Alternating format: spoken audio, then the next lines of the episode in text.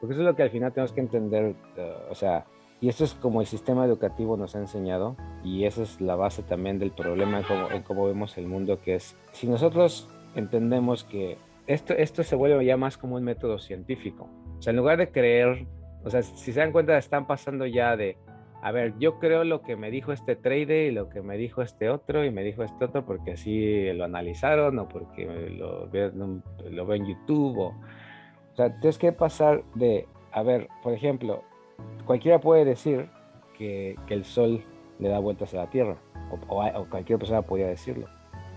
Pero sabe, para saber que la Tierra es la que gira alrededor del Sol, pues hace falta mucha observación y mucha inteligencia. O sea, eso es lo que pasó con Copérnico, lo que pasó con Galileo. Obviamente ahora todo el mundo sabe que el Sol está quieto y, y que es la Tierra la que gira. Pero la pregunta aquí es, ¿cómo lo sabes? O sea, ¿cómo lo sabemos? ¿Lo hemos visto? Nos hemos puesto a ver horas y horas de, de observación con telescopios. O sea, hemos hecho ciertos experimentos. Es decir, obviamente algunos astrónomos sí, pero todos los demás, si nos damos cuenta, nos limitamos a creer algo que no podemos confirmar por nosotros mismos. O sea, nuestro sentido común nos sigue diciendo lo mismo que al salvaje incivilizado.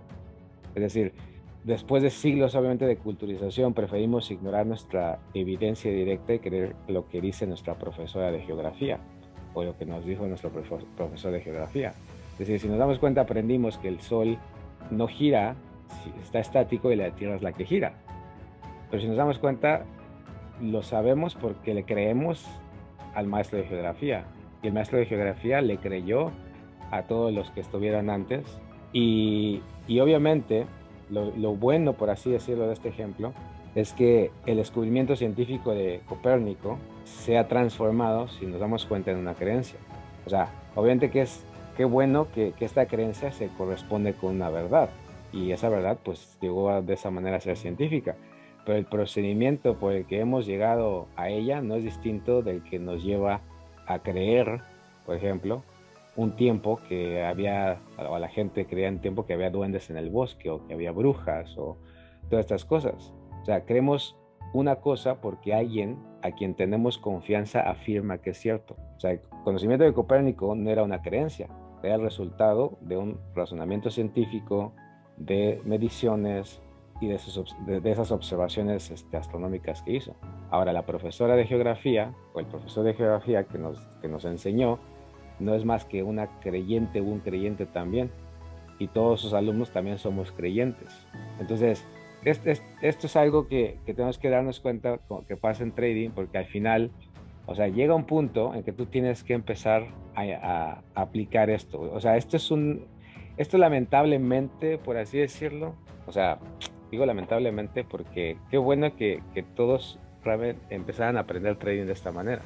Pero la mayoría empieza a aprenderlo por creencias. O sea, nadie se pone contigo y te dice, a ver, siéntate acá y experimenta, checa esto, compra, vende, compra, vende. Ah, mira, no, no te pierdas del proceso.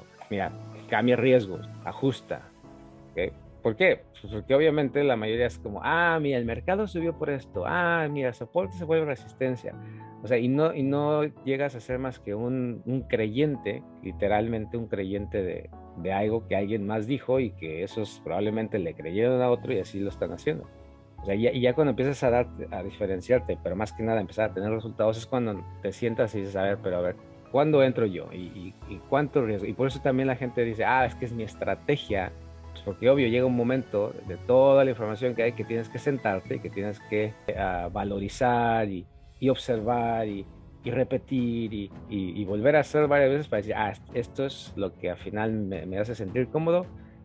Y entonces ahora sí no lo hago nada más por creencia. Ya, ya no es nada más de lo hago porque alguien más me dijo, sino ahora sí alguien me está diciendo o me está dando principios donde entonces yo puedo, por observación, por documentación, por, por repetición, entonces ahora sí no ser un creyente nada más, sino ser realmente alguien que sabe que se cumple, que sabe que los principios se cumplen. Y por eso es que viene la confianza. O sea, la confianza nunca, nunca va a venir porque tú confíes en lo que alguien más dice. Entonces es clave por eso y la, la razón por la que eh, lo hago de esta manera es porque en realidad eso es lo que te va a salvar, por así decirlo, de todo el pensamiento de manada, te va a salvar de, un montón de información de allá afuera, o te comidas información de creencias, y entonces ahora sí vas a poder tomar decisiones por ti mismo, pero no nada más pues, porque yo te dije, sino porque vas a comprobar que esos principios se cumplen